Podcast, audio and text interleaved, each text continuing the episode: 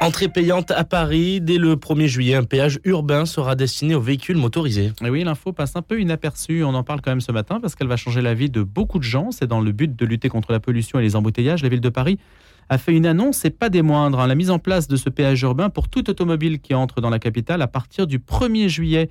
Une mesure qui va évidemment changer les habitudes de déplacement des Parisiens et puis surtout des personnes qui entrent dans Paris. Oui, mais qu'est-ce qui a pu motiver cette décision de péage urbain à Paris, Louis? Alors là, l'un des objectifs, hein, c'est d'inciter évidemment les habitants à adopter des modes de déplacement plus respectueux de l'environnement. La ville de Paris a annoncé des mesures telles que le développement de nouvelles pistes cyclables, l'amélioration des transports en commun, la création de nouvelles zones piétonnes, des parkings relais en périphérie qui sont donc censés permettre à ceux qui veulent entrer dans Paris euh, d'y aller en laissant leur voiture à l'extérieur euh, de la capitale. Certains ont pensé en fait à une plaisanterie hein, quand on a annoncé cette histoire de péage urbain, mais non, c'est bien l'importance des enjeux environnementaux qu'il a emporté et qui, surtout qui a fait que cette décision a été prise euh, rapidement puisque donc elle va entrer en vigueur dans quelques semaines, on peut quasiment dire quelques mois. Certains pensaient à une plaisanterie, mais pourtant c'est un dispositif d'ores et déjà actif dans notre ville et des résultats moyens à Londres. Oui, des résultats moyens à Londres. Le péage urbain est effectif, a fait baisser le trafic automobile d'environ 15%. Alors, il y a plusieurs péages urbains dans d'autres villes. On a pu en voir euh, à Sydney, par exemple, ou à Milan. Il en existe aussi. À Londres, les embouteillages ont aussi été réduits de 30%, et ce durant les trois premières années après la mise en place du dispositif. Mais au fil du temps, les chiffres ont stagné. Et pour cause, une augmentation des VTC a été constatée. Donc, ça fait augmenter aussi le nombre de voitures, mais évidemment des voitures autorisées qui ont une autre un autre statut, une autre étiquette pour entrer à Paris. La ville de Londres s'est de nouveau retrouvée paralysée par les embouteillages. La qualité de l'air ne s'est pas améliorée comme prévu à cause d'une hausse de la circulation des véhicules diesel, hein, paradoxalement. Mais alors ça, c'est peut-être un cas euh, qui est propre à la capitale londonienne. En tout cas, euh, ça n'a pas nécessairement été probant, même si au début, ça a pu faire un effet. Alors si on doit chiffrer, à combien devra-t-on payer le péage urbain à Paris? Alors, c'est évidemment la question que tout le monde se pose. Les tarifs du péage vont varier selon de nombreux critères. Il y aura la zone, l'heure, le modèle de voiture. Les conducteurs auront à payer entre 5 pardon, et 10 euros pour entrer dans Paris. C'est quand même considérable, surtout quand on voit le prix du stationnement à Paris qui est proprement hallucinant. Entre parking et ça, c'est. Ah, mais c'est hallucinant. C'est-à-dire quelqu'un qui a euh, des moyens réduits et qui vient travailler à Paris, euh, c'est à peine si c'est rentable de, de venir. Donc les motards auront à débourser entre 2 et 6 euros. 5 hein. à 10 c'est pour les voitures, 2 à 6 euh, pour les motards. C'est ce qui est dans les tuyaux aujourd'hui. Pour ce qui est des véhicules électriques, une réduction de 50% leur sera accordée. Donc ça ne sera pas gratuit pour les véhicules électriques qui sont déjà quand même très favorisés par ailleurs, mais ils devront quand même payer ce péage. Et puis, dans le but de décourager les déplacements non essentiels, des frais plus élevés seront appliqués durant les heures de pointe et dans les zones les plus congestionnées. Donc, ça peut encore monter ça peut faire un petit peu comme les tarifs de la SNCF, vous voyez, selon euh, l'affluence, les jours. Ah oui, selon l'affluence dans Paris, euh, bah, vous payez plus ou moins cher. Voilà, on n'a pas encore le fin mot de l'histoire, mais c'est sans doute euh, ce qui pourra peut-être prévaloir. Allez, un dernier mot pour vous dire qu'à Singapour, donc Milan, je le disais, Singapour, Milan, Sydney, l'instauration de péage urbain, dans certaines villes, c'est perçu comme une réussite. Hein. À, Milan, la, la, ville était listée parmi les 10 agglomérations les plus polluées du monde et cinq ans plus tard, les Milanais sont d'accord à quasiment 80% pour l'extension du dispositif sur une zone de 8 km. Donc entre Londres, Londres et Milan, il semblerait qu'il y ait quand même deux types de péages qui fonctionnent plus ou moins bien. Voilà. On pensait que ça peut marcher sur Paris? Bah Pourquoi pas, on verra bien. En tout cas, vous savez, ce sont les 50 ans du périphérique, parce que ça va changer aussi sur le périphérique avec une voie réservée et un passage à 50 km/h. On passe à 50 km/h sur le bah, périphérique. C'est ce qui est prévu. Et il y a une consultation qui est lancée, vous l'avez peut-être dit dans vos flashs, Hugo, euh, la consultation sur le périphérique. On peut, on peut en parler. On, pourra en parler. On la consultation sur la transformation du périph' parisien qui fête ses 50 ans. La question du jour. Et au cœur de Paris, il y a bien sûr Notre-Dame de Paris qui doit devenir le signe visible de l'espérance, même si ces infos pratiques sont peut-être quelque peu euh, besogneuses et un peu tristounes. Bonjour Père Laurence Talabourdillon. Bonjour. Vous dirigez le service pour les professionnels de l'information, vous enseignez au Collège des Bernardins, vous avez signé une tribune dans la Croix sur Notre-Dame de Paris, alors non pas sur le chantier de Notre-Dame dont on parlait vendredi dernier dans une édition spéciale pour le quatrième anniversaire de l'incendie, mais plutôt sur le sens de la cathédrale.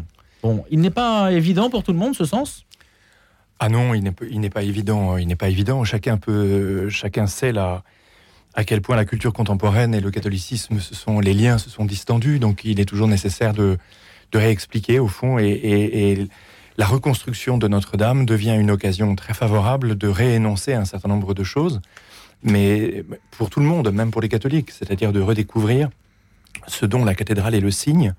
Et lorsque nous allons, euh, lorsque euh, tous les artisans relèvent Notre-Dame, il s'agit de se demander au fond à quoi est-ce qu'ils participent. Par-delà la question du chantier, par-delà la question, euh, on pourrait presque dire, du tour de force extraordinaire à travers, avec tous les talents et toutes les nouvelles techniques de relever Notre-Dame. Donc il s'agit de, de, pouvoir, et ce que j'ai voulu dire dans cette tribune, c'est de réénoncer quelques enjeux qui me semblent décisifs à l'avenir. Vous en avez distingué trois J'en ai distingué trois. Le premier enjeu, c'est de, c'est ce que j'appellerais un enjeu anthropologique, c'est-à-dire que la cathédrale est le signe visible dans l'espace urbain, dans le paysage public, euh, d'une réalité invisible qui se trouve être à l'intime de chaque personne. C'est-à-dire que si les êtres humains dans leur civilisation bâtissent des temples, d'une façon générale, c'est-à-dire des lieux et des espaces sacrés, c'est que c'est la réplique euh, visible d'une réalité qui se trouve à l'intime d'eux-mêmes.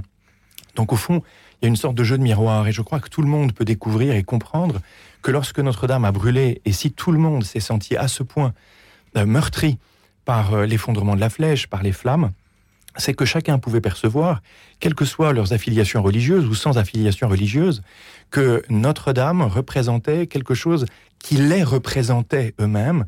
Et donc, quand s'effondre quelque chose que l'on voit, ça s'effondre d'une certaine façon en nous. Et le point que je soulève ici consiste à dire que le relèvement de Notre-Dame doit nous encourager tous à revenir à la vie intérieure, à redécouvrir que l'être humain vit de l'intérieur de lui-même. Alors ça, ça peut parler à tout le monde. Et ensuite, à part, par-delà cette dimension anthropologique commune à toute personne, le deuxième enjeu, c'est plutôt un enjeu de type théologique, c'est-à-dire qu'il s'agit de dire, au fond, euh, qu'est-ce qui se joue à Notre-Dame? Euh, Quel type de culte est célébré? Et l'enjeu théologique, c'est de rappeler que Notre-Dame est le nom d'une dame, le nom d'une femme. Cette femme, c'est la mère du Christ. Et le Christ est la source de la grâce et de la rédemption pour les hommes. Autrement dit, euh, le, deuxième niveau, c'est de rappeler que là, dans cette dans cette euh, cathédrale est célébré le mystère du salut pour tous les hommes et pour toute l'humanité. donc il y a un renouveau de la vie. Marie donne la vie, a donné la vie à son fils. L'Église est aussi une mère, elle donne une vie, une vie de la grâce. Et donc, il s'agit de redécouvrir cette deuxième dimension qui est une dimension théologique. Et puis la troisième dimension... La consolation des hommes. Exactement. Au fond, c'est la dimension pastorale. Après la dimension anthropologique et théologique, la question, c'est pastorale. C'est d'une certaine façon que... Euh, euh, de, quel est le signe de Notre-Dame aujourd'hui Quand on relève la cathédrale, il faut qu'elle devienne pour tout le monde, par-delà les frontières, le signe de l'espérance et de la consolation pour les hommes. Quand on voit l'état du monde aujourd'hui, euh, et pour ne pas céder à une sorte de résignation ou de désespérance, il faut que Notre-Dame soit le lieu d'où nous vient une, euh, une aide, d'où nous vient une ressource qui nous vient de Dieu et qui nous permet de qui nous permet d'espérer et de croire que nous sommes faits pour avancer ensemble, que tout le monde a sa place dans cette cathédrale, que la cathédrale nous regarde avec bienveillance et avec bonté, que Notre-Dame nous regarde avec bienveillance et avec bonté, et donc euh, euh, l'humanité, d'une certaine façon, n'est pas abandonnée à elle-même, mais que Dieu l'accompagne et que Dieu l'encourage et la renouvelle. Par quel geste, euh, Père Laurence Talabourdillon, cela doit-il passer dans la perspective de la réouverture de la cathédrale? Il y aura des discours, il y aura une cérémonie d'ouverture, il y aura un tédéum, etc par quel discours D'abord, qui doit tenir ce discours? C'est l'Église seulement qui peut tenir ce discours. On imagine que c'est l'affectataire et pas le propriétaire. L'État ne peut rien dire de ce que vous avez énoncé ce matin. Non, et c'est pour ça que je pense qu'il faut que c'est à nous de le dire. C'est-à-dire qu'effectivement, et c'est prévu? chacun est dans son rôle. Ah ben, ce sera certainement, bien sûr, ce sera certainement prévu. Euh, même la, liturgie va parler d'elle-même. Euh, effectivement, toutes les célébrations liturgiques qui vont être, euh, qui auront lieu et qui seront accompagnées par la somptueuse maîtrise de Notre-Dame, va permettra de, donner à comprendre ça. Simplement, on peut le préparer en le disant d'une certaine façon. On peut le préparer en, le disant ces éléments et en les annonçant. Si, je peux ajouter une petite chose, c'est-à-dire qu'il y a, il y a une sorte de discernement spirituel à opérer dans le fait que nous sommes en train de produire, de réaliser quelque chose d'extraordinaire, c'est de relever la cathédrale en l'espace de cinq ans. Euh, mais cette prouesse, Père, risque de passer justement uniquement pour une prouesse technique oui, c'est et patrimoniale. Mais c'est pour ça que je dis. Et on risque d'avoir une ouverture un peu à la, à la cérémonie d'ouverture des JO, un peu de ce style-là, où tous les médias seront présents. Oui. sauf l'essentiel en fait. Ah non, non, l'essentiel sera là parce qu'il sera présent dans nos cœurs, et que... mais il s'agit pour nous de le, faire entendre. La question, c'est que bien sûr, on peut, euh, en relevant Notre-Dame aussi vite, on peut se dire, c'est formidable parce que de cette façon, on peut croire en nous voyez, on va, mais en fait, on, ne relève pas Notre-Dame pour croire en nous et dans nos capacités, mais pour croire en lui avec un L majuscule, en lui qui nous donne la force. Donc l'esprit des bâtisseurs à l'origine, c'est pas de faire un tour de force pour élever une cathédrale, c'est de, de, dresser une cathédrale pour croire en lui, c'est-à-dire pour accueillir ce que lui veut nous donner. Voilà. Donc euh, l'Église accompagne la restauration de Notre-Dame et son relèvement avec cette espérance. Le paradoxe, c'est de mettre peut-être autant de moyens dans la restauration de cet édifice et sans que ce discours soit nécessairement formalisé, puisqu'il y a une sorte de malentendu. Il y a même un ministre qui s'interrogeait sur le statut de Notre-Dame de Paris, de savoir ce que c'était précisément.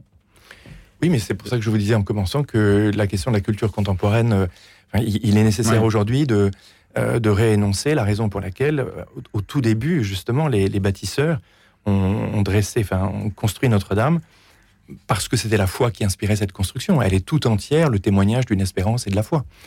Euh, aujourd'hui, c'est effectivement la restauration d'un monument du patrimoine français, euh, mais qui, ne perd pas, non, qui ne perd pas et qui, et qui doit conserver euh, la signification de l'espérance et de la vie spirituelle. Donc le monument est muet au regard de l'État, mais c'est à l'Église de le faire parler. Absolument. on imagine qu'il y aura évidemment une communication à ce sujet. Vous avez été ordonné en 99 à Notre-Dame de Paris? Oui c'est un, moment dans une vie. Certainement, certainement, oui, bien sûr. Enfin, il y a l'ordination en tant que telle, puis il y a le lieu de l'ordination. Il y a le lieu de l'ordination, il, y a le souvenir de, la célébration, du presbytérium, c'est-à-dire de l'ensemble des prêtres qui étaient là. Et, c'est un lieu où l'on est venu avant, où l'on revient après. Euh, donc il y a une relation étroite entre chaque prêtre ordonné et la cathédrale où il a été ordonné. Il y a un dernier mot, un spectacle fin juin, début juillet, la Dame de Pierre, qui va peut-être remplir le Palais des Congrès des jeunes qui organisent un spectacle donc autour de Notre-Dame de Paris. Il y a aussi des hum, spectacles d'une autre nature, de réalité augmentée à Notre-Dame de Paris. Il y a beaucoup d'efforts qui sont faits quand même autour de cet édifice et, qui utilisent les techniques modernes. Bien sûr, et c'est très, et qui n'en esquivent pas le sens. Non, non, bien sûr, et c'est très très heureux. Je pense que justement toutes ces initiatives sont très heureuses. Elles, sont autant de portes et de d'ouvertures possibles pour euh, pour nous réinterroger toujours, parce que finalement, elles interpellent. Euh, bien sûr qu'elle va renaître, elle va être somptueuse, elle sera au cœur de Paris euh, et elle sera une, un questionnement adressé à, tout visiteur. et on, aime dire que on va la regarder et l'admirer, mais on va aussi se laisser regarder par elle pour qu'elle nous invite à, à, entrer et à nous émerveiller, à nous réinterroger sur le sens de nos vies. Merci de nous en avoir parlé dans cette semaine qui marque donc le quatrième anniversaire, si on peut dire ainsi les choses, de l'incendie de Notre-Dame de Paris. Père Laurence Talabourdillon, votre tribune dans les pages de la Croix Notre-Dame de Paris doit devenir le signe visible de l'espérance. Et je rappelle que vous dirigez le service pour les professionnels de l'information. À bientôt, Père. Merci. Un jour une histoire s'intéresse aux Habsbourg. Il y a plusieurs raisons pour cela d'ailleurs.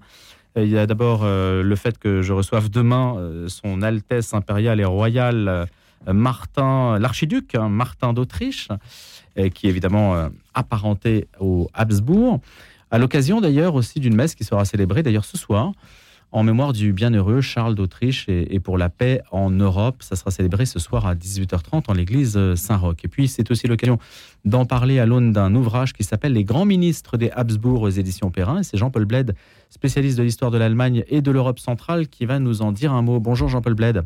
Bonjour. Alors on connaît les, Habsbourg, les, empereurs, les grandes figures, et encore faudrait-il peut-être euh, détailler les choses. Peut-être que les grands ministres, c'est un petit peu plus difficile, même s'il y en a certains qui sont quand même très connus des Français. Oui, vous avez raison. Euh, Je pense à Metternich. Bien sûr. C'est sans doute de ces ministres le plus connu. Euh, encore que le prince Eugène soit aussi une figure très célèbre de l'histoire euh, de l'histoire euh, autrichienne, mais aussi de l'histoire européenne. Euh, alors, c'est vrai que les Français ne, connaissent pas tous ces ministres, mais il y a une réalité euh, politique qui vaut pour l'Autriche comme elle vaut pour la France, qu'il n'y a pas de monarque, euh, si puissant, si grand soit-il, euh, qui ne s'entoure euh, de ministres. C'est vrai pour la France de Louis XIV, on n'imagine pas Louis XIV sans Colbert, sans Louvois.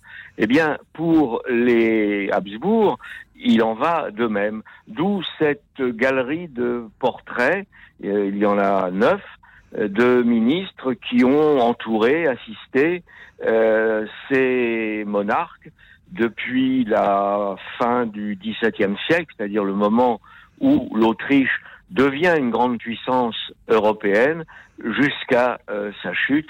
Euh, vous parliez tout à l'heure euh, de ce service religieux qui va être, qui va honorer la, la, mémoire de Charles Ier. Bien évidemment, c'est lui qui incarne malheureusement cette chute. Alors Jean-Paul Bled, on ne va pas tous les citer, hein, mais il y a des noms, hein, Ferdinand von Beust, euh, il y a euh, Edouard Taff, il y a bien sûr Kaunitz, Metternich. Est-ce qu'on peut s'attarder juste sur le plus connu, Metternich? Le système Metternich, qu'est-ce qui lui a valu une telle notoriété? Eh bien, euh, d'abord, il y a la longueur de, la période où Metternich a, assisté le monarque et où, d'ailleurs, non seulement il a assisté, mais euh, son influence a été euh, prédominante, prédominante euh, notamment dans le domaine de la politique extérieure. Mais si l'on parle de système méternique, c'est une formule qui s'est forgée dès le 19e siècle, c'est plutôt pour la politique intérieure. Et peut-être là un contresens, parce que Metternich a sans doute exercé une influence sur le plan intérieur, mais beaucoup moins grande que dans la conduite de la diplomatie autrichienne.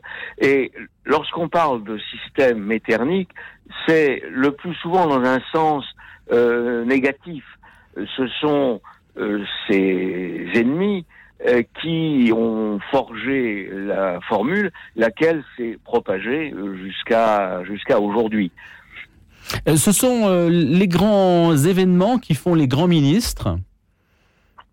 Euh, En partie, parce que d'abord, il y a évidemment le caractère personnel de chacun d'entre eux, mais ensuite, évidemment, ils sont confrontés à des événements majeurs. si l'on prend par exemple Schwarzenberg, le prince Schwarzenberg, euh, il devient le Premier ministre euh, du tout jeune euh, François Joseph à un moment où la monarchie est secouée par une crise très grave qui est celle de la Révolution de 1848 et une secousse qui ébranle l'ensemble de la monarchie, pas seulement Vienne, mais l'ensemble de la monarchie.